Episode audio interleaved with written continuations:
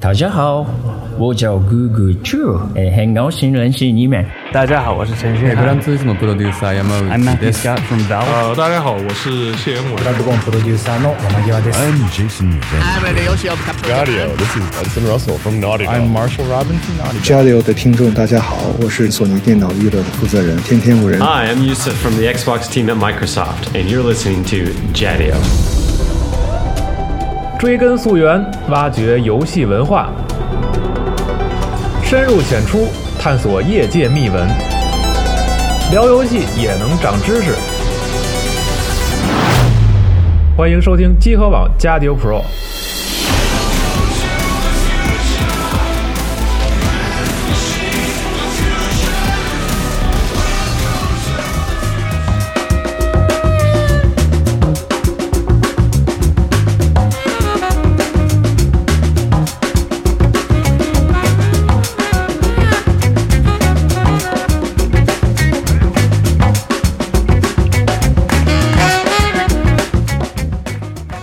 大家好，欢迎收听最新一期家调专题节目，我是西蒙。我是吴头，然后今天我们继续有请特别有思路的瞬间思路老师，大家好，我是瞬间思路。对，然后继续给我们讲这个桌游。游，对对对然后这次是我们第三期节目了，对。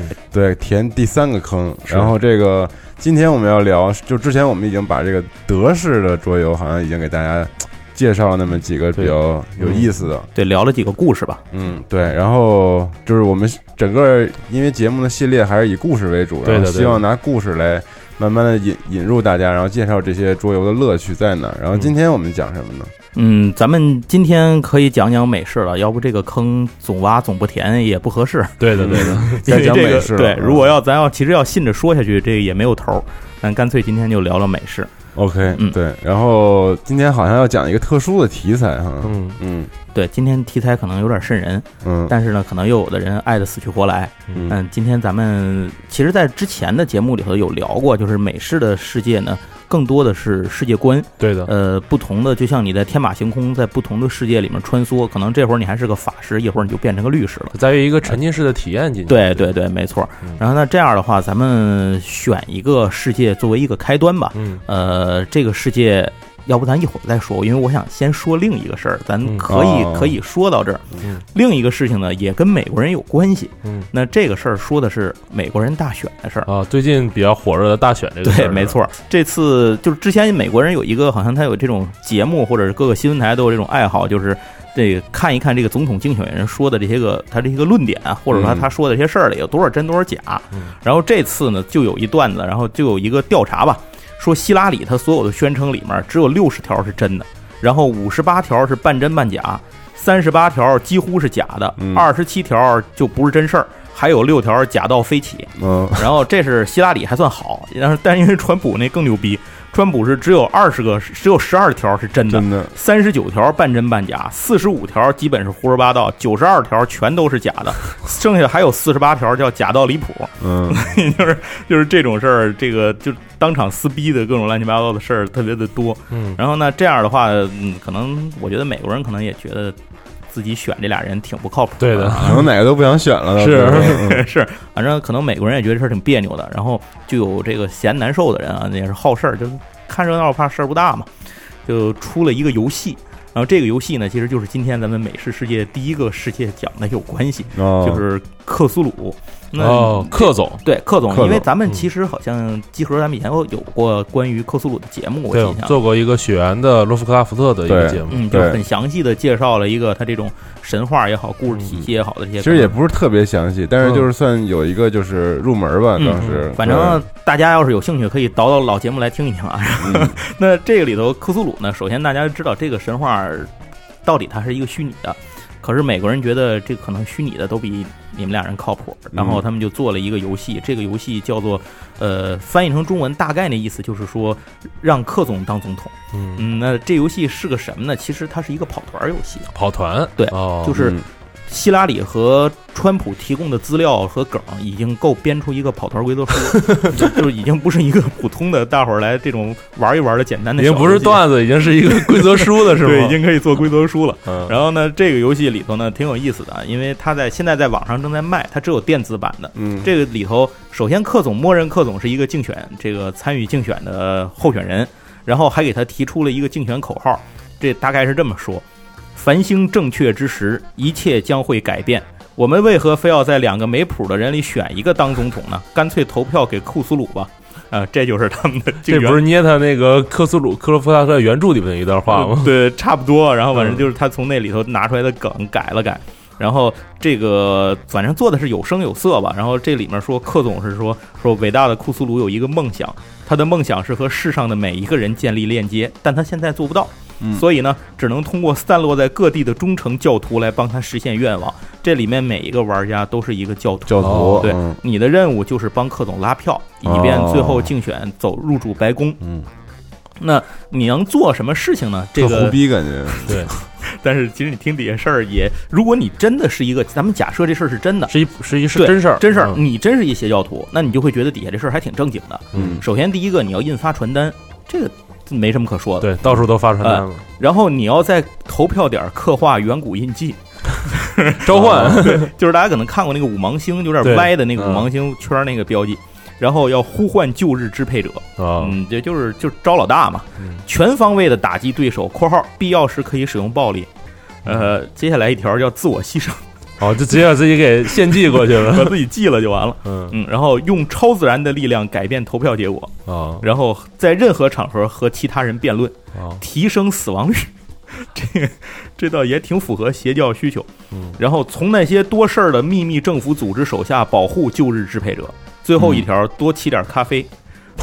所以这就是这里面，他这里面说的叫你邪教徒是你要做的事情，包括但不限于以下内容。嗯所以这个其实这个游戏的故事体验里头，就是嗯，你要做好多乱七，其实就是你好多做很多事儿。所以它等于说就是一个合作类型的游戏，就好好几个玩家，四五个玩家，然后他们的工作就是一起，最后结局是把这个科苏鲁召唤出来。对他们不是让克苏鲁当总统。哦，当当总统，对对对，一般来讲就是就一般的那个游戏就是召唤出来。对不过一般的游戏，大部分的科苏鲁题材游戏都是你是一个反面儿，是对，一般来讲，你是一个正义的一方，要阻止邪神复活，反正一般都是干这事儿。这个的就默认邪神已经来了，就是那俩还不如邪神呢嗯啊！你你有你有功夫支持他俩，你还不如支持这个呢。嗯而且这个游戏现在它是没有一个这个正式的纸质版本的，哦，所以它只有一个电子版，售价是四点九五美元。各位要有兴趣，能从网上买一下哦，。他已经成功，已经成功做出来了，是吧？对，已经做出来了。哦其实我买了这个，然后我们看了一下，嗯，这个规则很不严谨，很不严谨，很不。严谨。就是借这个话题发挥一下。对对对对，嗯就是我赚每个赚个一点四点九五美元，然后顺便骂骂你们，大概是这样一个意思。不过这个美国人反正也挺有意思啊，有一群美国人建了一个网站，就是给克总拉票的。哦，还建了个网站。对对对，这个网站里有各种各样这个瞎逼胡扯的东西，然后你可以看一看，比如什么这个哪儿发射要要核弹了，什么哪儿又有出现辐射了，什么哪儿有超自然现象了，反正都跟克总有关系。你看完以后，你就觉得这个世界，哎，还还不如给克总投票，就是这样一个这样一个网站，大伙儿也可以从网上找一找，有兴趣时间轴上投一票应该就能看到这个网站。对我回去咱找找这个链接拿过来。那这个事情其实我个人感觉啊，这可能是体现了一部分人对这个美国大选的这么一种失望。无奈吧，嗯对啊，就是我又戏这种怎么说呢？我就黑色幽默，嗯哎，差不多是这样一个感觉。但其实美国大选这个事情，毕竟是说美国自己老百姓换老大嘛，嗯那可能大家大部分人还是比较关注的，所以这个题材在美国游戏就这种桌游游桌游的历史上，其实是一个比较重要的选题。嗯但是呢，它的产量，游戏产量并不高。嗯这可能是因为我个人分析啊，可能是因为这个游戏就是设计这种主题的设计师，第一他要对政治有所了解，是的。呃，政治时事这些有所了解。第二呢，他要很好的去还原这些元素，就是你做完以后不能让人觉得东西是两拿着的。是。然后再一个呢，就是还不能太过分，可能大家还要捏拿一个度。嗯毕竟你说你太倾向于两党中的哪一党，或者说你太有怎样的个人的政治主张，那这个游戏可能也不会太好卖。嗯啊，那都会有这些问题。而且你的选题，你选哪两个总统呢？可能这个就是你选哪一次大选啊，这个可能都是一些设计游戏上的一些门槛儿。对，但是总统选总统这个特别喜特别符合人类就对于这种游戏的一种最本质的一种需求，就是我希望在两个人中我选一个，然后当我的代表，就特别就是我们我们这种东西从原始时代的时候，我们选酋长、选村长是就已经开始了。没错，所以其实哎，对我说到这个，我有一个朋友之前还总结过，他就说这个为什么川普后来会支持率会高呢？他就觉得川普符合。基层大众对美国总统的幻想就是第一傻逼，第二有钱，把这两条结合在一起了，所以适合当总统。那不扯淡啊，这个说回到游戏，不知道各位还记不记得，在咱们我忘了是上一次还是上上次节目里头，曾经提到过一款游戏叫《一九六零美国总统大选》。嗯嗯，这应该是咱说冷战热斗的时候，对上一次提到尼克松，对对对，尼克松说尼克松的时候，然后说有这么一个事儿。那这个游戏呢，咱们就在这儿可以先聊一句，在正式介绍克总世界之前啊，咱们先嗯聊聊跟美国总统有关的游戏，这就说到哪儿是哪儿吧。那这个游戏讲的就是一九六零年的尼克松和肯尼迪之间的一个竞选。那其实结果大伙儿也知道了，肯尼迪赢了嘛。嗯但是如果你对这事儿不甘心，或者你想体验一下的话，就可以玩这个游戏来重来一回。嗯啊，这就是一个卡牌游戏，它玩起来的感觉有些像冷战热斗，都是一些历史真实的事件去推动，可能有很多的这种议题，然后或者是一些当时的从冷战到社会民生，从这个自由主义到民权斗争，嗯反正这些甚至从经济发展到宗教事务，因为肯尼迪是美国历史上第一个天主教的总统，嗯就是信徒的总统。那他整个这个竞选的过程当中的所有的事情、所有的议题，都可能会影响最后的结果。所以在游戏当中呢，这个呃，民主党和共和党的这个代表的两位玩家呢，就要通过这个卡牌的方式进行一个对抗。嗯，那有可能是说我打出这张牌会对我这边的竞选的候选人产生怎样好的影响，或者是对你的竞选人产生怎样的不利啊，等等吧。这些就出体现在游戏中。如果大家之前听过冷战热斗那期节目的话，可能会比较理解这种用历史事件做成卡牌的这种感受。那它就是。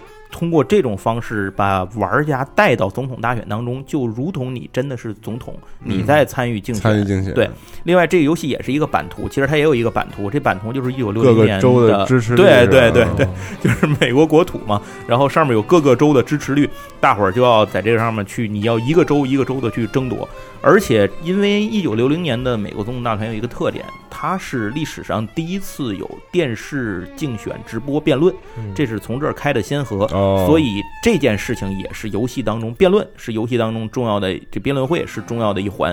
那这个游戏其实总结一下，差不多就是，呃，时间紧迫，资源有限，对手讨厌，所以这样你能不能干死对手进入白宫呢？这个东西就要看你如何操作的水平，对，如何操作。当然，可能这里头还得有点运气，多多少少。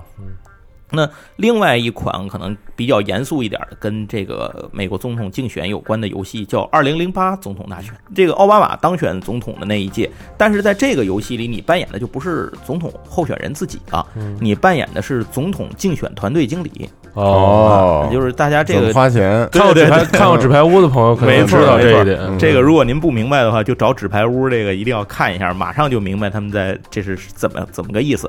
说白了，这个总统竞选还是在烧钱，谁的经济实力后盾雄厚呢，谁就更有更大的希望能够当选。那在这个游戏里面呢，大家扮演的就是这种竞选经理嘛，你要去说服各个州这种犹豫不决的投票者啊，怎么能够让他们拉拢到我这边来啊？或者说要找准一些关键的事件，比如说当时有金融危机。那么能不能解决金融危机，或者那会儿有国家安全的方面的这种威胁，那能不能解决你的候选人？能不能解决这个方面的威胁，以及这个各种各样，就刚才在说国际民生啊，什么军事啊，还这个外交啊，等等等等各种方面，那你能不能够把你的团队整个带向胜利？如何运作你的这支团队？嗯，这就是这个游戏的重点。那最后其实结局就是两条路嘛，一个通往白宫，一个通往白干啊、所以就 对，所以就看你最后往哪条路上去。这个有点像一种数值上的一种得势那种感觉，是是是，更有这个感觉。嗯就是这种游戏其实就很难说它更像什么了吧？嗯呃，因为它这个游戏其实目标胜利条件很很明确，谁先拿到二百七十张选票谁就赢。哦，哦，如果你先拿到你就赢了，如果人家先拿到你就白干。那游戏里头每个玩家也是用卡牌的嘛，它有四十张这种策略卡。然后玩家还要从这一开始的时候，你就要从十个竞选州里面选两个州放进来进场，然后后面再开始慢慢的争夺其他的，就一个一个州的磕，最后谁磕到二百七十张票，谁就赢了。嗯，那这个游戏就是这样的一个过程。嗯，其实说了这两个还是咱们可能比较熟悉的总统的竞选，另外还有一款游戏呢，叫做《国父》。哦，这个呢讲的就是美国刚刚独立的年代的事儿了。那这款游戏呢，说的就是当时的那些人，像什么这个华盛顿啊，然后杰弗逊啊、富兰克林啊，像这些人，然后他们如何领导美国走向未来的这么一个过程。每个人你都是一个开国元勋，然后你要做的事情，当时就是这就不是，其实不是总统竞选啊，他已经是在讨论美国宪法。哦，就是我如何最后要如何拿出一个宪法草案通过，成为真正最后就是美国就是现在看到那个制定宪法，制定宪法嘛？对对对，就国家宝藏里一开始他们讲讲的那玩意儿，然后这个里头，嗯，大家要一条一条的去讨论提出来的草案，嗯，可能每个玩家手里有三张牌，然后代表当时的，因为当时美国州没有那么多嘛。代表当时的一个州，这个州可能就是它会有一个自己的一些特殊能力，然后打出来之后，这个你的草案会有怎样的一种提升或者是影响？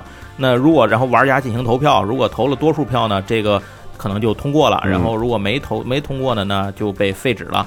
呃，游戏一共要讨论四个事项，然后都讨论完毕呢，游戏也就结束了。最后得分最高的人获胜，将会你的头像将会被刻在国会山上，受到后世敬仰。神了，神！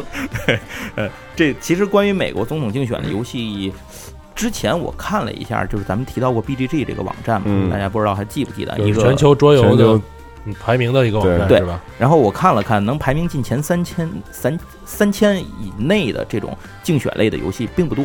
可能也就是不到十个吧，可能是，但是。这最近这段时间，在 KS 这个众筹网站上，就是美国最大的这个众筹网站，那 Kickstarter，在这个上面爆出来的各种各样关于美国总统竞选的游戏，有有热点，有热点来了，对，又有热点，又有灵感，呃，大 IP 不蹭白不蹭，所以这个美国人也不傻，那他们就做了很多这种游戏。您要是有兴趣的话，可以上面翻翻，因为这些游戏太新了，也没什么规则，咱在这儿就不跟大伙儿多说了，就不多说。对对，您可以去看看那上面有什么，解个闷儿，各种稀奇古怪的想法，什么都有。嗯，那好，那咱们刚才这个总统竞选这事儿就说到这儿吧。刚才总统竞选里咱就说了库苏鲁神话，其实已经说出来了。那这个库苏鲁神话这个体系可不是因为这个 总统竞选才有人才有，这是好久才有人用。对，这个故事本身早就已经有了，因为洛夫克拉夫特这个。当时的克苏鲁神话体系的创建人嘛，艾守义老先生，艾守义对，艾 艾守义先生，Lovecraft 对，艾守义先生当年做的这个体系呢，其实一个很不完善的体系，就是他自己可能是一些个片段的碎片虚幻的东西发散出来的，然后到直到他去世，其实这个整个神话体系也不是咱们今天看到的这样，嗯，更神秘而且更加。更加无厘头和更加这个可怕一些，对难以名状，他应该更加难以用语言去把它综述起来。对，直到他后面有一个继任者德雷克，呃，这个人把这些东西都总结起来之后呢，然后因为那个艾守义去世之后，他的家人就把改编权给了他，所以他就当时可以去改编这些东西。那么他本人呢是一个天主教徒，所以他就就而且咱说一句话，就是大家可能后人其他人很难去复制罗夫克拉夫特的思维方式。对的，那。所以他只能以他自己的理解去理解这个世界观。虽然他特别喜欢、特别沉迷，但是他还是可能摆脱不了天主教那些正邪的这种影响。还有什么属性啊？这些对对对。所以现在我们看到的库苏鲁神话体系就变成了现在有什么这个有代表风的，比如克总代表水，对对吧？然后有代表风的什么的，代表各种不一样的，然后还有几多少势力相互制衡等等等等。其实最早的可能咱叫什么原指教派？对原。最初的那个原教旨，对原教旨主义，这个里头是没有这么多说法的。对，而且很多人觉得德雷克这种改编其实并不是一个很好的一个东西。有人说他是背叛了这个原来的出发点，但是也有人说呢，他我给这个东西带来了新生。但是不管怎么样，可以说一点，如果没有他的改编，就没有现在这么多游戏。嗯，这个是可以肯定的，因为以前。按照艾守义先生做的那个那一套那些故事里边，大家可以看看那些东西，就是虚不缥缈的那些东西。他想把它变成实际的游戏，太难了，就是一个体系太难对，真的是太难了。而且最重要的是，不可能出现跑团书，嗯，因 为没有规则可言，对，没没有规则，你都没嗯不分波，你有什么规则？大家都是蚂蚁，嗯你商量什么？跟大象讨论什么？没什么可讨论的。那嗯这个故事就是整个这个故事到现代神话体系变成了现在这样，分成各个比如旧日邪神啊、古神啊、外神啊，然后等等，还有人类自己的各种不同的派系、宗教等等等等吧。就导致这个世界的丰富的这种世界观和它的内核，可以支持起各种各样的游戏，尤其是美式游戏是非常适合的。为什么这么说呢？因为咱们之前聊过，美式游戏首先它有一个最大的特点就是重扮演。嗯，呃，你如何体验沉浸到这个游戏当中去？真正让你在活在这个世界里，对人在游戏中的这样一个感受，那它需要的就是一个庞大且完整、细致的世界观来进行支撑。对，这个显然说，如果没有一个背景做的话，它要凭空做有点难。嗯那么克总这个世界，克苏鲁克苏鲁召唤啊，这个咱们叫做克苏鲁神话吧。嗯克苏鲁神话这个体系非常完美的解决了这个问题。而且，咱们说神话一般分成两种，一种叫做民俗学上的神话，一种叫做文就是文学领域上的神话。那么克苏鲁其实它最早是诞生于文学领域，可是它现在慢慢随着它的发展呢，它介入了很多民俗学的东西。就是这是世界上唯一一个迄今为止还在不断扩张自己体系的还在变大这个神话对它还在膨胀。嗯。那这样的话，就导致如果你拿它做游戏的话，是一个呃取之不绝吧？咱不敢说老卖对对 DLC 对而且对对对对，对没 没错没错，而且甚至你当你觉得你需要的时候，你可以添进点东西去，嗯，没有人能说不，因为这个游戏的就是整个这个世界观的创作体系是开放的。嗯呃，当年德雷克把这个整个的版权呢都就是开放了，开源了，对任何人对开源了，然后嗯任何人都可以去做。我们其实看到有很多像斯蒂芬金啊，然后像他们这样的牛逼的作家也有也有创作参与创作，但是也有一些这个可能怎么说呢？库苏鲁世界的这些个产作品，应该说是呃。高的高，低的低，嗯就是参差对什么水平都有参差不齐，就是大家看什么玩意儿都有。那游戏其实也是这样，可是呢，其中就有一些非常好的，咱们今天可以给大家聊聊。按说刚才那跑团书，咱刚说那金总竞选那个，您就听一乐就完了。那四块九毛钱，您美元您就别花了，对对，还还是省着点过。咱就您听听我们后面这些游戏，如果有兴趣，您可以买啊。首先第一个游戏，这个游戏呢叫做《魔阵惊魂》。嗯那魔阵呢，指的是这个在克苏鲁神话体系里面非常重要的一个地方。也是非常经典的一个对对对，非常经典。阿克汉姆，嗯嗯，那或者叫阿卡姆，这个怎么翻译都有。大家如果您玩电子游戏啊，呃太熟悉了废话，咱听这节目都玩电子游戏。然后那个，然后或者是您爱看电影，比如蝙蝠侠，嗯然后或者您可能都会听说听到这阿卡个名字姆疯人院阿卡姆对疯人院，您嗯都会听到这个名字。那这个其实都是在向克苏鲁神话里面的这个在致敬。对，那阿卡姆这个镇呢，其实它是一个非常很多事情都发生在这个镇子上。另外呢，还有一些个很重要的人物啊、地点啊、这种建筑啊，都也都出现。就说这镇特倒霉，你简单解释就是这么一句话，觉得特别衰。然后什么倒霉事儿都摊上对，了，什么倒霉事儿就是出，可能除了东京就属他倒霉，嗯就是倒霉事儿都往这儿来。那这个镇子呢，就是这个游戏的大版图，整个游戏版图它的基础版，我们能够看到呢，就是整个这个小镇。然后你能够看到，比如说有什么呃学校，嗯比如说米斯塔尼克大学，嗯这是克总神话体系里特别有名的一个虚拟大学。然后还有像是呃，比如银溪会、银色晨曦，它是一个秘密结社组织，像他们的据点儿。然后还有什么嗯卖魔法道具的商店，嗯呃，军火店、杂货铺，然后也有人住的旅馆、火车站、汽车、嗯码头，还有坟地。对，什么郊什么荒郊野岭，反正什么都有。那每一个地点上呢，都有可能会随这个游戏进行。首先说这个游戏吧，这个游戏是一个合作游戏，哦，它并不是一个将其他人干掉的游戏。嗯大部分的其实克苏鲁游戏也大部分都是合作类型游戏，，对，因为你不可能 在说你你你们这些凡人有什么资格去扮演邪神呢？是你你干你干不死人家，就是人家不干死你就不错了。嗯那这个游戏里大家扮演的呢，咱们角色可以称之为调查员。嗯每个人呢有自己不同的身份，比如说你可能是个富家女儿，嗯然后呢有可能你是一个流浪汉，也有可能你是个科学家，或者你就是一个罪犯嗯啊，这个都有可能。这涉及到你起始人物的一些个数值技能，以及起始的一些物品和状态。比如说有可能你带着只狗，然后有可能呢你拿着个警棍，或者有可能你啥都没有，就是有钱，反正 每个人有点不一样的东西。然后在这个游戏里面呢，大家要通过合作的方式，在这个版图上四处游走，目的是什么？在这个版图上，会随着游戏的进行，翻开卡牌的方式，在不同的地点上张开次元门。哦，这个次元门就会连通到不一样的世次元位面。因为克总这个世界里头就是有很多平行世界嘛，或者说很多异次元世界，这个大家都知道，比如说梦中世界什么的这种这种。那这个次元门就是通向各个不同的世界，也有可能它连着就是拉莱耶，你可能到那克总就在那儿躺着呢啊，这都不好说。然后。如果开了次元门，玩家你就要想办法到这个地方去把门关上。对的，哎，否则的话，这个地方会不断的爆出怪物来。嗯嗯，你各种各样克苏鲁神话里的怪物都会出现，所以这个游戏里还是有战斗的。你虽然玩家之间不用打，但是你要跟怪物之间打。嗯，而且这些怪物细到什么程度呢？有的怪物是雾免的，有的怪物是魔免的，有的怪物会飞，有的怪物跑得快，呃，等等等等。那么，当你遇到怪物之后呢，你也可以选择两条。第一，你觉得我牛逼，我干死他，这个可以。比如你拿着什么，就是怪物再横也怕 TNT 嘛，你可以炸死他什么的。或者你有圣水泼他一脸，这什么也行。然后有的人就是我敏捷高，我不能打，但是我可以悄悄溜过去。哎，这个时候呢，就可以用另一种方式，就是摆脱敌人，进入次元门。它是这个游戏是有点像一个跑团的游戏那种感觉，很像跑团。哦，它可以理解为一个使用各种各样的道具将流程简化下来的跑团。但其实说是简化，你要真的一玩，会感觉第一次玩人可能觉得很繁琐。嗯，就是它有各种各样的事儿，因为你这个次元门要关的话，你还要先进到次元门里头去，然后到次元门里头之后，你要。它有一种叫做次元门内的遭遇牌嘛，你每次翻开这个遭遇牌，你还不定会遇上个什么倒霉事儿。是的，你还要先把那里的事儿了了，你再跑出来，然后再用东西把门关上。所以这个其实特别复杂。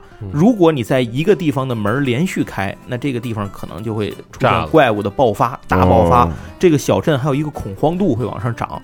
随着恐慌度的往上增长呢，这个里头比如说什么杂货店啊。然后什么武器用品商店啊，这些地方本来你是可以买到道具的，它可能都会陆续关闭，就人跑了嘛，我我们无心营业吓跑了。而且当这个恐慌度涨到头的时候，你就输了，嗯嗯，游戏就结束了，你就就就输掉了，像瘟疫危机的感觉。对，所以这个里头有啊，对对 是，没错，瘟疫危机。对，所以这个游戏里头，呃，有两种方法，第一个是在大每一面，就是每一个游戏开始之前，大家会随机选一个大鬼。你就是选一个 BOSS 嘛，选一个神，对，选一个神，对，选一个牛逼人。那在游戏这游戏过程中，你可以通过把所有的门都封掉的方式，让他不出来。嗯，哎，游戏结束了，你们赢了。然后或者是你就干脆回合到了以后，把大鬼放出来，你们对搂。你把大鬼打死，你也赢。哦，但是基本上很少有能把大鬼打死的了。其实也不是，为什么说这个这个《魔阵惊魂》这个游戏还值得一玩呢？就是给了你一个能干死大鬼的机会。有机会是吗？有机会，有机会。对，这里可以，但是你玩的时候一定要注意一个事儿，就是我们之前玩的时候，曾经有一次玩的太嗨了，就是大家去不停的刷东西、拿东西、拿什么圣水啊、宝剑啊，拿道具是吧？对，各种魔魔法大剑什么，就是秒怪那种，随便杀，一个人砍八个小怪，随便打，特别开心。但是那面忘了，大鬼是魔免的。啊，完了，对，然后大鬼出来之后就把我们一个一个都干死了，一点招也没有，就是这样。那这个游戏里头进行当中，大家可能会有各种各样的战术去随机进行组合，而且还有可能你也会死掉。那你死了之后可能会在什么地方能够复生啊？然后或者这样的一些方式。还有一个在库苏鲁神话体系里有一个重要的，呃，应该说是重要的元素吧，在很多克总系的游戏里都有体现，叫做理智，就散值。对，散值，散值。嗯，除了掉血之外，如果散值掉光了，你也挂，压力、精神崩溃。对，你就就你加入对方嘛，可以理解，你就加入对方还是比较弱的一个。那这个游戏里面同样也是如此，除了会掉生命之外，很多时候还要过理智。比如你突然看见一怪，然后冲你一乐，就是什么嘴角咧到后脑勺那种，那你肯定吓一跳。那这样的话，你就要过理智。如果没过，你要掉心智点儿。所以当心智点儿掉没了，你也算死。那这样的话，这个游戏大家玩的时候要注意两项，相当于你有两个生命要注意，就是不光是掉血了，你可能还有散值。所以这个游戏呃必须通力合作。一般来讲，它的基础版其实并不困难。我们基础版如果玩的话，三五个人来玩，那这个游戏应该是一个非常轻、比较轻松能够过。嗯，呃，人越多越简单，最多可以支持到八个人。所以考虑到这一点，这个游戏有 N 多的扩展。哦，你可以，它甚至还有，比如说到埃及有法老这一支儿的。啊，然后就是你你可以往对，因为科苏鲁神话中本身就它都什么都含了。对。你像有有来有那个科苏鲁水的这种，还有说像什么蛇神的这种，还有尤克索德斯这种。蛇羽蛇神嘛，那些都有，或者是蛇人那一族啊，这些都有。嗯，基本上甚至连咱什么蚩尤。哦，在中国也有，对对，你也可以把它纳入到，也有人把它纳入到这个体系里。其实中国很多的像那些南方啊，这些丛林里边特别适合有一些克苏鲁的神 神秘的一些东西，什么赶尸人这些，你都可以写到克苏鲁的体系之中。如果喜欢的话，是。之前我记得有一些爱好者还做过一些中国为背景的剧本，好像是以武汉为剧本吧，叫什么远古之卵，我记得反正是有这样的一些模组。那这个不说了啊，就接着说回《魔阵惊魂》这个游戏。这个游戏里面，大家在玩的时候会注意到很多细节，除了刚才说的生命和散值之外，你可能会注意到，第一，你要有钱吧，嗯，你得那怎么能有钱呢？可能你需要工作。就是你要打工啊，其实不要打工吧，它就是一些卡牌赋予你一些职业，让你能够挣钱。然后那个你可以有仆从，就是招来一些手下跟着你干活。你可以养条狗啊，然后你可以有各种道具，也可以信神，你也可以信神，你还可以学魔法。嗯，这个游戏里还可以学会魔法。总之就是有枪有炮有魔法，你能干死对手就算行。那这就是这样一个游戏，最终就是赢大家一起赢，死大家一起死。他的这些遭遇和这些这个打斗都是通过骰子来决定的吗？呃，是通过骰子决定的，但是它是通过卡牌来触发的。哦，它在每一轮的时候，你停留在什么地点，你最后就要翻开一个这个地方的牌。这些牌虽然不一定都是，就它不一定都是坏事儿，但是一般有坏事儿的时候，也也活该倒霉。嗯，就是就是这么一个事儿。呃。之前我们有一个朋友玩这个游戏的时候，他进入了那个拉莱耶，然后在那个地方触发了一个事件，叫遇到库苏鲁，然后就直接被直接对直接摁死摁死在泥里。所以这还是很能体现出克克苏鲁神话中这种不可名状，然后没有任何道理的这个对战斗。对，就就完全看你的命啊！这个里头，那这个游戏可以理解为就是。最经典的一款库苏鲁游戏，虽然它可能不是最好玩的，实话实说，它应该可能不是最好玩的，但是它却是一个传播最广的。为什么呢？当年有盗版。哦，当当年这个东西，中国也有很多人都玩，是吧？对，这应该是我个人印象里，它应该是在中国桌游店里最早能够见到的库苏鲁体系游戏，而且还是那种摆在那儿，嚯，大盒，当时一看牛逼啊！你有这游戏，谁会玩？我不会，我也不会，看吧。包装特精美那种，对 对对，就是你一看里头，嚯，棋子儿、大棋盘、怪物 token，哇，这都什么呀？那会儿觉得特别惊讶。你现在看看一盒打开，没有没有二三十个模型，不好意思跟人打招呼，意思不一样，时代变了。这个游戏的最初什么时候啊？这个游戏的最早的版本是一九八七年的版本，那么早？对，但是咱们能够玩到的，后来咱们见到的盗版的那个版本已经不是第一版了，应该是第三版还是第几版的？美工已经是被那个就是 FFG 公司收了，那它美工呢已经变得非常的漂亮，嗯，就是现在咱们能够看到的很多经典的库苏鲁系列的插画，都就是网上能够看到一些游戏里的插画，都来自于这个系列，对。嗯，那这个游戏后来呢，就出现了一些个，可能出现了很多变种吧，就是它的玩家慢慢的可能就出来设计一些其他的游戏。后面有一款游戏叫做《疯狂鬼宅》，这个游戏呢是前些年的，而且还有中文版本啊。刚才说《魔阵惊魂》也有中文版啊。那《疯狂鬼宅》这个游戏是什么？你可以理解为一个牛逼版的《魔阵惊魂》。首先，它的背景呢变成了一个大宅子，在一个宅子里，然后大伙儿你。玩家呢就非常缺心眼儿的进了宅子就不出去，就非要山屋惊魂的感觉。对，非要哎，对，没错，他非要来趟这事儿。但是这个屋子里头呢也会有剧本，其实很像。如果大家玩过山屋惊魂，就非常好理解这个游戏了。嗯，一群人在这个屋子里面，大家都是调查员来调查一个神秘的事件。那这个事件呢不一定是什么，大家在这个里头要不断的去解锁，发现真相。这个游戏好玩的地方在哪儿？首先。它里头的所有的人物和怪物都使用了这种等比例模型。嗯，哦，这么贵？呃，对，就是它虽然是一比七十二的了，但是它互相之间是是这个就是模型都是统一比例，差不太多，统一比例的。然后关这些模型还可以上色。如果你这就这就坑就很大了，坑就 对对。如果你要乐意的话，你买回去自己愿意怎么上色怎么上色都可以。然后这个游戏里面会充满了很多细小的细节的，就是游戏套游戏，什么意思呢？比如说，我在玩的过程中遇到了一个问题，发现了一个密码锁。那这个密码锁怎么解开呢？这个游戏就需要拿到一个密码锁的那些 token 摆在那儿之后，大家拼成一个锁，然后来解这个锁上的密码。你解开之后，这个守密人才会告诉你那接下来的故事剧情是什么样。小游戏对小游戏里面有 N 多个这种小游戏道具什么？对，有可能是开锁，你有可能是什么破译什么文书等等等等吧，这些东西你通过玩这些的过程凑在一起变成了一个大游戏。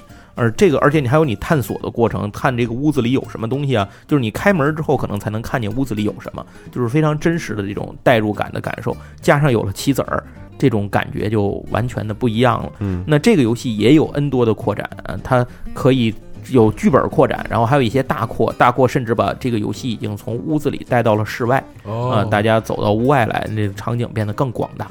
所以这个游戏强烈给大家做一个推荐，它也是个合作游戏。呃，在游戏进行的感受上，整体感受上可能跟《魔阵惊魂》嗯算是差不太多。可是呢，大家在细节上就会觉得这个游戏，第一它更具现代感，第二呢，它没有《魔阵惊魂》那么的繁琐，第三，由于有 N 多小游戏的嵌入，让你觉得这个游戏里面的每一个繁琐的本该繁琐的细节都变得有趣了。然后第四个就是非常有代入感。它比起一些纸片来讲，你拿着模型的感受是不一样的。这游戏感觉肯定很贵啊。嗯，还行，也是大盒，可能是四百块钱左右。对对对，因为我不太记得。主要我觉得它这个每一个模型都有的话，那有些有兴趣的人自己回去涂啊，自己是坑就很大了。没错，这个可能会被玩成一个模型奇幻游戏。对，也不好说。那有人觉得可能这样改呢，也许太复杂了。所以有的人呢，又把这个游戏就是又想想，那我能不能把它做的稍微简单一点呢？于是就又有了一个游戏，这个游戏就叫做《全球惊悚》。哦，然后这个呢，就是可以理解为《魔阵惊魂》的简化版本。嗯，然后大家就都使用这种什么卡牌啊这样的方式来进行，然后场景啊也变得变得不太一样，就是变得更加简化。游戏流程对游戏流程变得更加简化。那这个里头就是相当于又是一个变种，可是。有人觉得这样变没意思，那我干脆我就像刚才无头说过一个，就是你怎么打你也是人，你怎么能打得过邪神呢？那有人就想了，那我不如做邪神吧，然后就出了一个游戏叫《克苏鲁战争》。克苏鲁战争在二零一二年 K K S 平台上众筹的时候，应该是当年游戏类众筹的最高项。多少多少？哎呦，这个我还真的忘了，是一百多少万美元？嗯，反正非常高。那他当时是引起了一个轰动，因为在那个时候 K S 众筹的游戏还不流行多模型，哦，就是真的是还不太流行配吃配件儿。可是从这个游戏开始带起了一股风潮，直到今天，就是。这个游戏只要是个有世界观背景的游戏，我就拿就模型砸。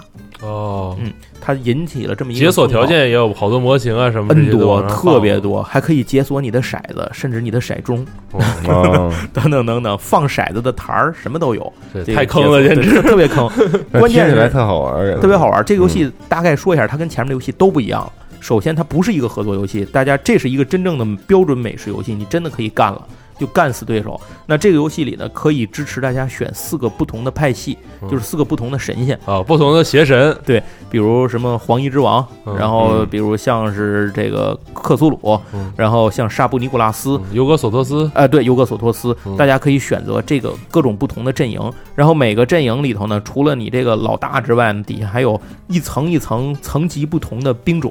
对，蛇人啊，什么深潜者，对对对对，食尸鬼啊，对，没错，有可能最弱的一层。都叫邪教徒，但是你没有邪教徒还真不行。这个游戏是一个区域控制游戏，版图就是世界地图被分成了几大块儿，这几个邪神一上来的据点呢是固定的，那么你就要通过布道的方式，就是你说布道也好，说抢地儿也好吧，反正你能打则打，能战则战，你就要占到更多的地区。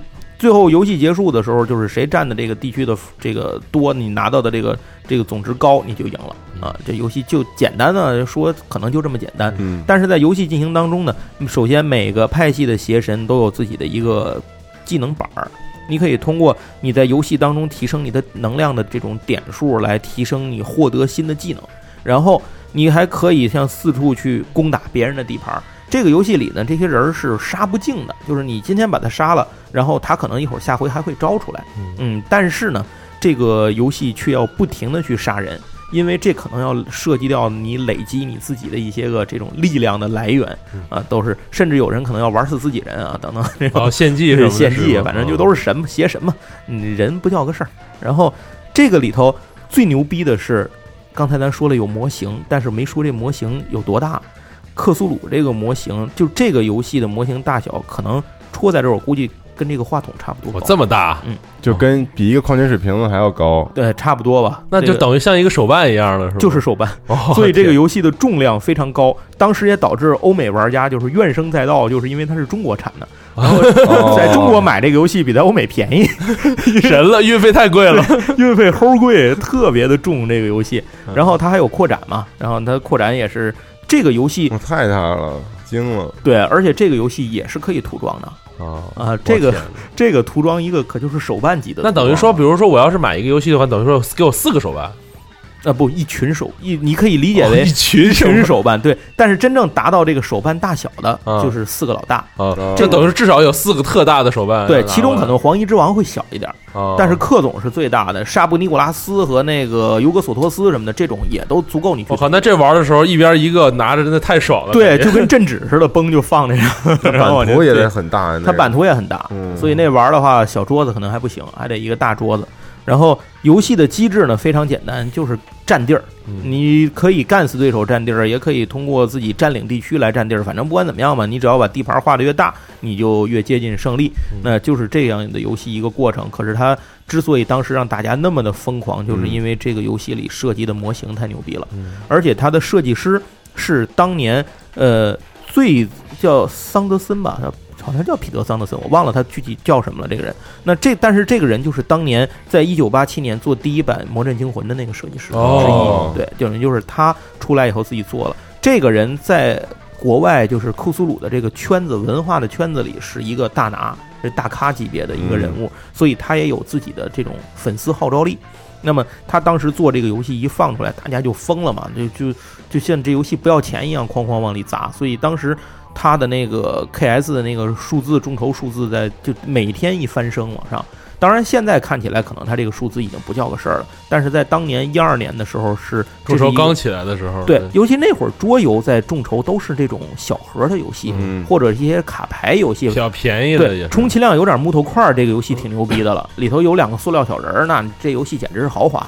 但是到这儿一看，就拿这个一比，就大家哇，还这太豪华了。桌游还能这么做，嗯。就桌游还能这么卖，就是大家想法就是我买模型也值了，嗯，对，是的，这是一个带有游戏规则的模型，一套模型，我操，嗯。这个太厉害了。你等于说你买了一个世界，简直就是。对呀、就是你买了一个世界，而且之前嗯。我们玩过的，大家我们都是好人，我们不想当好人，嗯我们想当当当牛逼。坏蛋，嗯，对对，关键是他不也不是坏蛋，他是老大，对，他牛逼。那那那我也想当牛逼的老大。就是你在原来已经那么绝望的凡人之对这么长时间了，终于有机会可以当一次老大了以。前我们总是在夹缝中求怎么活下去，蚂蚁就是现在我就是随手碾死你们啊！嗯 这个游戏感受完全不一样，所以这个游戏出来之后就变成了可能迄今为止吧，也是 COC 的这个库苏鲁的这个神话体系游戏下特别特别知名的一款。嗯那这个游戏直到现在还有很多的玩家热衷它，因为这个游戏其实有点像战棋游戏，而不是说那种传统意义上的跑团或者说桌游那种对，因为区域控制本来就是战棋的一个重要的机制。嗯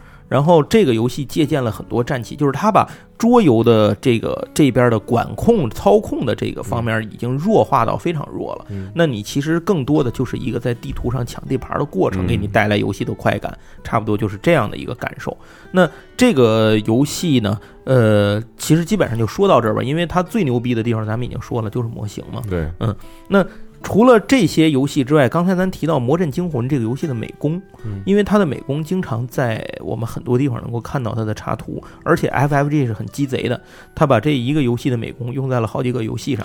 对，就是你也可以理解为、哦我们叫统一世界观嘛，对统一世界观都一样嘛，嗯对，统一设计，统一设计，对，对，又省钱，干嘛不这么？统一品牌形象，对所以他们出了一款游戏叫做《库苏鲁的呼唤》LCG。哦，就是那款打突打牌的游戏。对，可能这里头有些朋友还不知道 LCG 是指什么。LCG 咱们知道 TCG 这个概念、t c g 就是集换式卡牌游戏。对，那 LCG 呢，就是咱们把它称之为成长式卡牌游戏。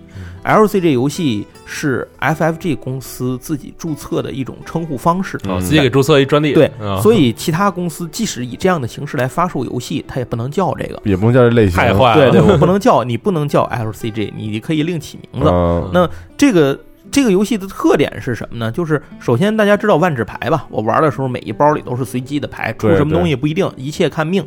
但 LCG 游戏呢，是每一盒里头是什么，你能提前知道。如果你觉得有用，你就买；你觉得没用，你可以不买。比如说，这个游戏里分成八个派系，就是有八波可以用。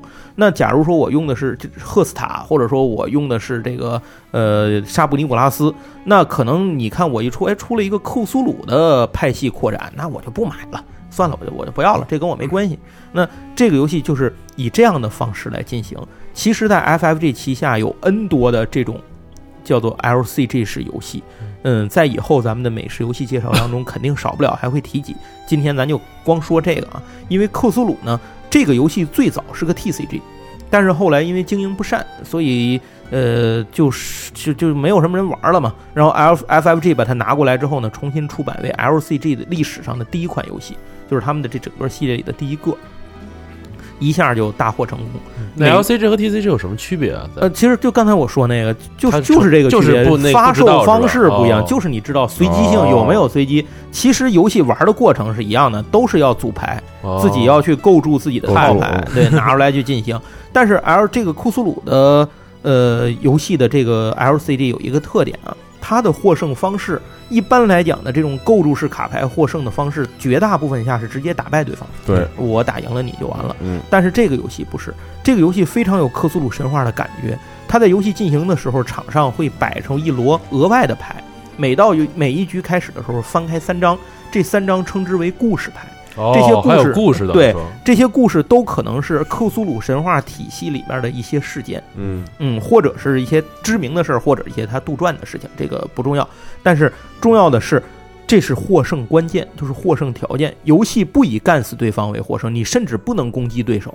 你的要做的事情是目标，对，派出你手中的怪或者人去抢场上的故事。嗯，那每一次每抢到一张故事牌，你你就离获胜近了一步。谁先抢到三张，谁就赢了。哦，嗯，这游戏开始的时候会用到七张故事牌，就是玩一张翻一张，玩一张翻一张，谁抢到三张谁就赢。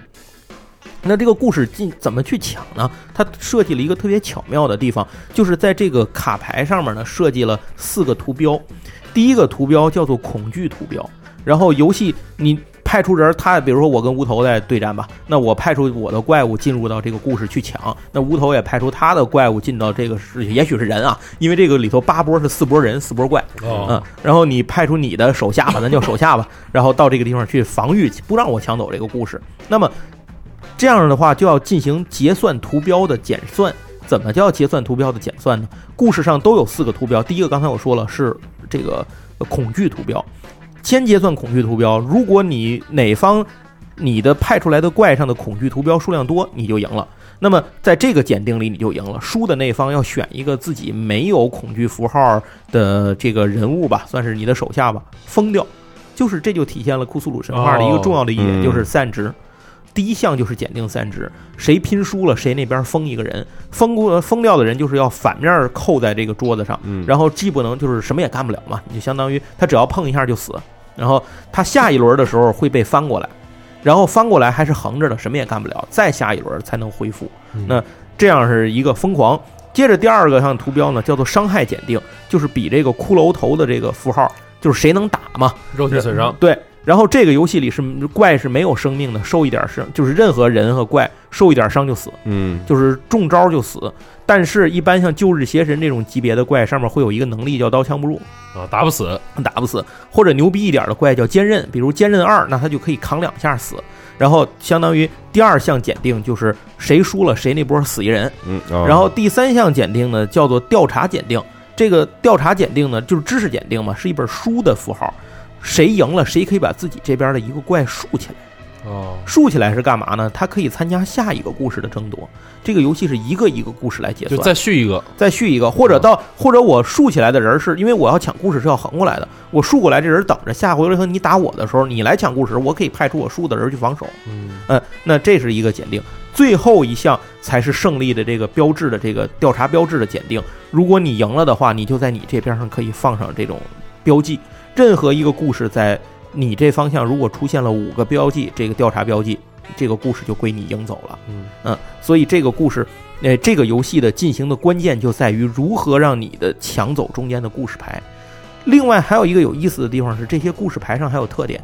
如果你拿走了一张故事牌，可能会触发一个全场效果，比如场上人都死，哇，呃，或者什么把你的这个封掉、把你死掉的怪物牌洗回牌库啊，等等各种各样的效果。所以这个时候你还要考虑到这个效果是否要触发，以及它触发对你好不好。所以这个思维的回路还是蛮多的。这个游戏，但也很体现出克苏鲁这种不可名状，然后莫名其妙的这种规则。对，没错，没错。而且他抢故事，让你感受这种就是大家在完成世界上的一些。你不知道的事情，对，而且你派出的这些或人或怪的东西都在参与其中，嗯，它并不是那种我打死你，你打死我这么简单，不是纯粹的没有任何故事的，我大家互相干，对对对对，所以这个游戏给人的这种游戏体验是非常好的，加上 FIV 的美工，虽然它比较鸡贼的到处在用，但是不得不说非常好，确实好看，确实好看，所以这个游戏，嗯，我个人非常喜欢。嗯，它也有中文版，虽然是繁体中文版啊，给大家做个推荐，现在在网上应该也可以买到，嗯，呃。如果你这买了这个游戏的话，你可以，但重剩下比较重要的一件事是你要找到一个人跟你一块玩儿，这是一个这个比较重要的，这个比较难。所以这个游戏算是给大家做一个推荐吧。另外一个好消息是，这个游戏基本上也不出了，所以说卡牌的坑已经差不多了，坑了。您您要是玩的话，您可以全收了，找几个小伙伴，然后以这个理由告诉他们别怕，您可以玩。嗯，那。接着，除了这个游戏之外呢，后面还有很多的，其实还有很多的库苏鲁游戏。我知道在那个 DESCON 的时候，你们两个人都买了那个，西蒙也买了，对吧？然后都买了《瘟疫危机》这个游戏，《瘟疫危机》这个游戏的机制，你们回来玩了吧？玩了，嗯，但我没有玩完，我玩到了第四个月，这已经不简单了。就你玩了，就就很很牛了，已经。这游戏感受，就是你起码知道这游戏感受是什么样的。这个有库苏鲁版。是全球惊悚吗？不是，但我玩的时候感觉特别特别像全球惊悚。是，它在很多地方很像，嗯，但是它真的出了一个就是这种要要一次性道具这种感受的，就是克总的版本哦。现在很多游戏都在流行出克苏鲁版，可能就是因为这个 IP 现在太火了，比较火热。在国内可能这个 IP 这两年还是小众，这个不得不说还是。但是我觉得现在开始越来越多的人注意到这个。对，其实这个这件事，我觉得主要对主要要感谢电子游戏，主要血缘黑魂，对对对对。是魔兽啊，对，还有对魔兽里还有很多这种克苏恩什么的，它也有很多这种梗。尤格萨隆，对，所以这样的话就导致很多之前不知道的人说，哎，这个这个东西好像。还有个什么故事？还有个什么背景？一查，我操，原来是这样的。这个是这个东西世界观还这么大，还有这么多乱七八糟的事儿。所以这事儿真的要感谢电子游戏的一个传播。其实另外来讲的话，我这边想说一下，就是国内很多人可能也是会因为一些跑团的或者说视频来看，因为其实中国之前就是日本嘛，日本之前流行过，日本对 COC 的游行很多很大程度上是因为上，因为之前有一个那个。慢慢来实况，不知道您听说过没有？哦，没有，这个我还真不知道。就是日本有一个作者，他做的一系列实况，嗯，就是全都是他把他自己写的跑团 COC 的跑团的东西做成了故事，然后做的一个特别长的连载。然后这个视频在 Nico 上，就是在日本的 Nico 上特别特别的火，然后基本上很长时间都是首页，只要一出就是。他出的总共有，记是二十多集、三十多集。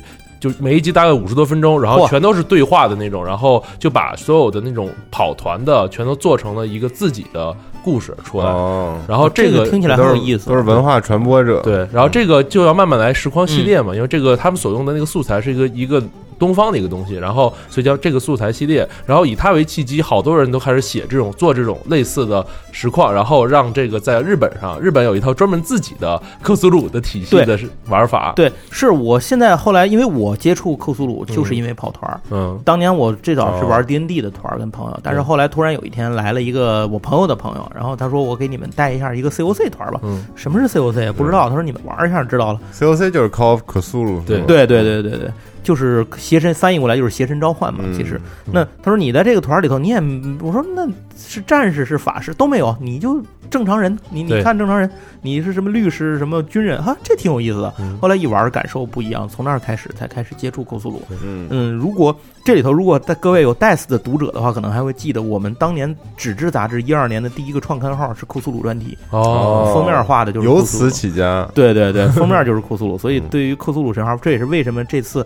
那个之前无头问我说，第一期节目《美式世界》做什么？我说我觉得库苏鲁挺好，就值得值得一聊。对对对，就是因为我觉得这个世界真的是跟我还是怎么说呢？这个挺有缘分的吧，就是我我个人很喜欢。对，那刚才咱们说了很多这个美式的这些游戏啊，其实我想多说一两句，就是在这个世界里头，并不是只能做出严肃的美式游戏来，嗯，也并不是说都是那种摆开棋盘老么大、模型一大堆、卡牌一后达子的这种这种游戏，它有很多特别有意思的。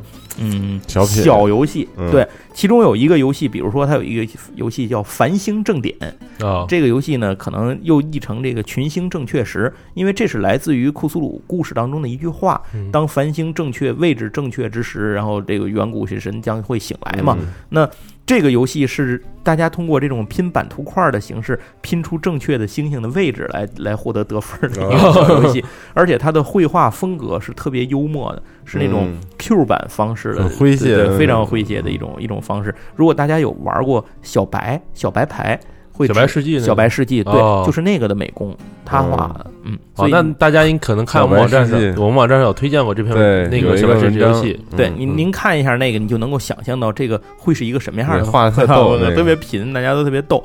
然后，另外除了这个游戏呢，还有很多呃，就是这种非常开脑洞的去玩库苏鲁游戏的故事，比如说有一个叫《混沌库苏鲁》，那这个游戏也是在 Kickstarter 上集资成功的，它叫做骰子，或者叫骰子吧，骰子构筑游戏。骰子构筑对，什么叫骰子构筑游戏呢？游戏开始的时候，您先一把抓五个骰子，咵扔出去。这个六面骰子的每一面上都有某一个邪神身体的一部分。哇，嗯，然后你要比如说有头啊，有胳膊什么的，有腿啊等等，有躯干，拼是吗？你要拼这个拼成一个邪神，然后来。拼成一个你自己的怪物，然后来互相进行对战。那等于说，如果我可能拼出来拼出来是三个手、俩俩胳膊、五个腿，对，也有可能，也有可能。我那阵想，那要拼五个脑袋，就是骂死对方。你没有，你你恰巧没有嘴，没有办法。所以这个游戏也是在国内好像很少见，这个游戏很少见，但是它就是给了人一个脑洞的过程，你，还能把克总拆了这么玩。那另外还有一个游戏呢，叫做 呃，这个游戏翻译过来，它其实这就是它是。米苏米苏塔尼克 t a n i c School for Girls，那其实翻译过来，我们把它译成米大学生妹。这个米大学生妹这个游戏是个 DBG 游戏，哎，又出来一个概念啊。呃，DBG 什么叫 DBG 呢？DBG 叫做牌库构筑类游戏。牌库构筑类，对，游戏一开始的时候，这种游戏的特点是有很多很多的卡牌。游戏进行过程起始的时候，咱们比如咱们三个玩，那咱们三个人可能起始的手牌是一样的，各十张，咱这十张牌是一模一样的。打完五张抓五张，打完五张抓五张。但是你通过你打牌的过程，你可能可以获得其他的牌加入到你的牌库里。也就是说，玩的过程当中，可能我的牌库就咱们三个人的牌库就不一样了。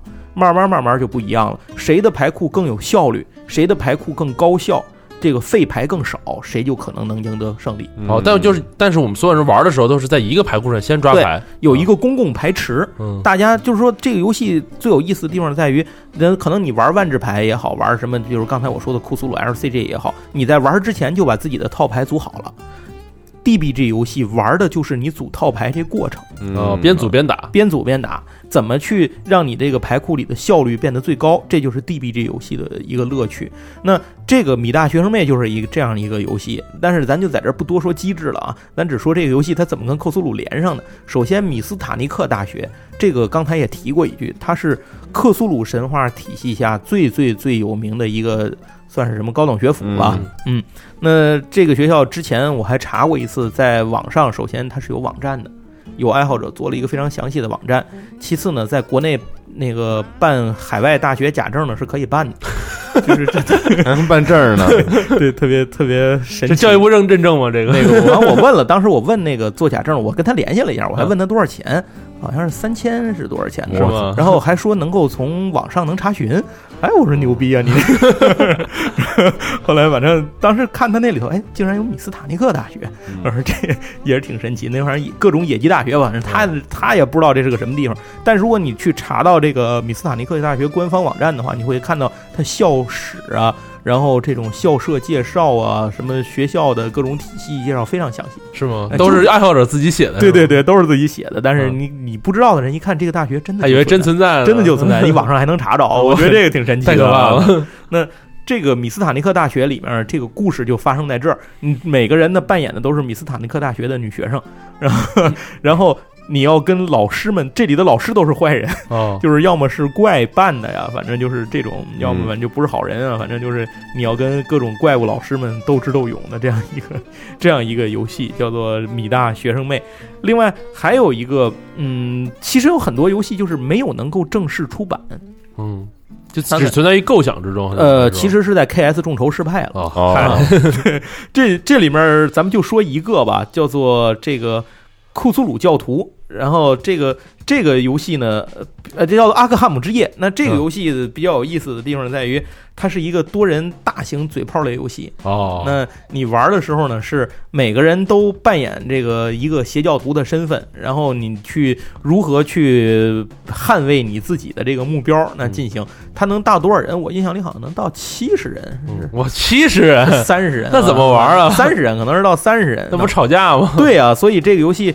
就没有集资成功嘛？可能看这个做游戏人自己也没想明白。后来我想想，你说要是弄三十个这样的人凑一块儿，算不算非法集会？肯定算，还还都是邪教徒。我操，警察一看你们上来都是我要把谁谁谁弄死，我要把谁谁召唤出来，或者我要把自己祭献掉，我我死了我招神。我操，警察一听你们这都什么玩意儿啊？一块儿得走，就是这样。能凑上三十个玩家也不容易，那这个游戏就没能成功。那。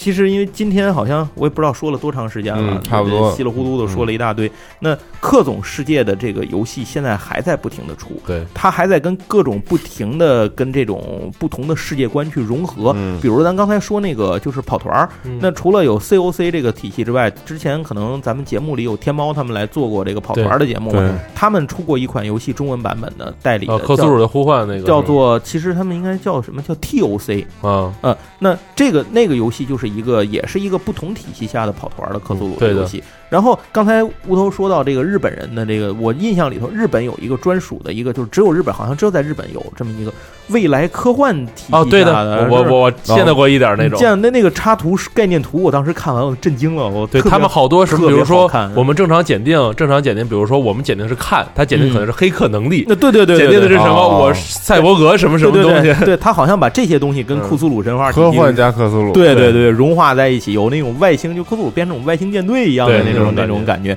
然后还有一些跟那个日本军国主义时代联系在，就是二战时代联系在一起的，那就是在那个时代背景下的库苏鲁的时候，反正我觉得日本人是挺邪性的，就是他们还有好多动画作品中的克苏鲁，他们他们很好这个，还有触手系的是吧？还有还有那什么你娘化的各种各样的，对儿童宜儿童不宜的，反正各种什么样都有。那嗯，这些世界就太庞杂了，这以后有机会的话，可能咱们玩了什么或者有意思的再跟大家聊。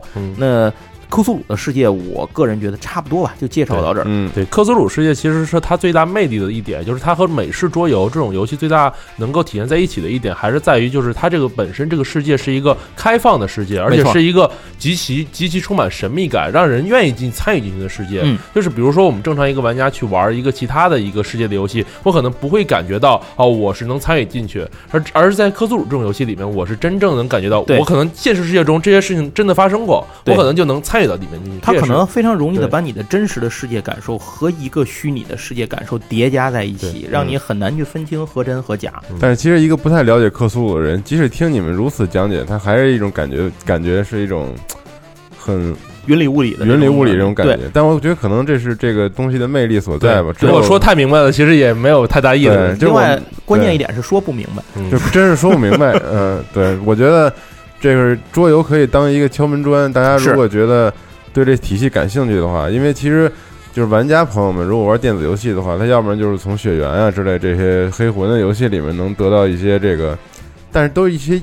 都是一些只言片语，意象都太写意了。其实那些东西。哎，这次其实，在 DeskCon 上，你们去，我不知道你们有没有注意，它有一个我们有一个区域叫做原创设计师的那个展。看见了，有一个做了好多模型的，一直走到头那个他们他们有一家，他们做的那个好多特别棒的模型。对对，看着那个模型了。他们那个模型的开发都是在国外请的那个专业团队去开发的。那他们那个其实就是一个以克总的世界观为构架的。嗯，他们那个讲的就是在深海。采矿的时候，然后就有些工人就就挖着挖着就连通了一些不太一样的地区。那这个游戏进行当中，它那个版图正面本来是正常的世界嘛，然后玩着玩着可能就要翻面，变成那种里世界一样的那种感觉，然后邪神就开始出现，开始入侵等等。他用了好多自己原创概念的怪物。嗯，呃，他那个游戏在特别有意思是，他在当时在国内找设计师去做原型的时候，国内找了很多公司都接不了这活儿，嗯，就是他们不理解。库斯鲁是对很多人是没法理解他这种。他们即使在当面的去给你讲，给你发图给你看，也不行，还不行。他必须得有一个你真心的去喜欢，能够喜欢，或者你一直受到这个文化的熏陶或者是浸染的这样的人，可能才能够理解。听起来太神奇了。对，就就是他们那个过程，就是他们在找这个国内找原型雕塑的这个过程，可能就也说明了这样一个问题：这个传播是非常小众、难以被理解的。但是，一旦当你喜欢上它，可能就很容易沉迷其中，无法自拔。其实我刚才说那些跑团的实况。有朋友可以先先去看一下，我觉得这个的话可能会是最好的一个入门吧。没错，没错，先入门，然后回头如果有关于这个整个神话体系的内容，我们到时候再说，再再做其他的节目，可以再给大家仔细聊一聊。信邪教是下一步的事儿。对，行，那这期就感谢思路老师，哎，谢谢谢谢大家。下一期咱们继续来聊美式的其他的世界。没错，但至于是哪个世界呢，也不好说。对 对对，咱到时候要说世界太多了，嗯，您听到时候就知道了。没错，下回再聊。嗯，好，谢谢，拜拜，朋友们，拜拜，拜拜。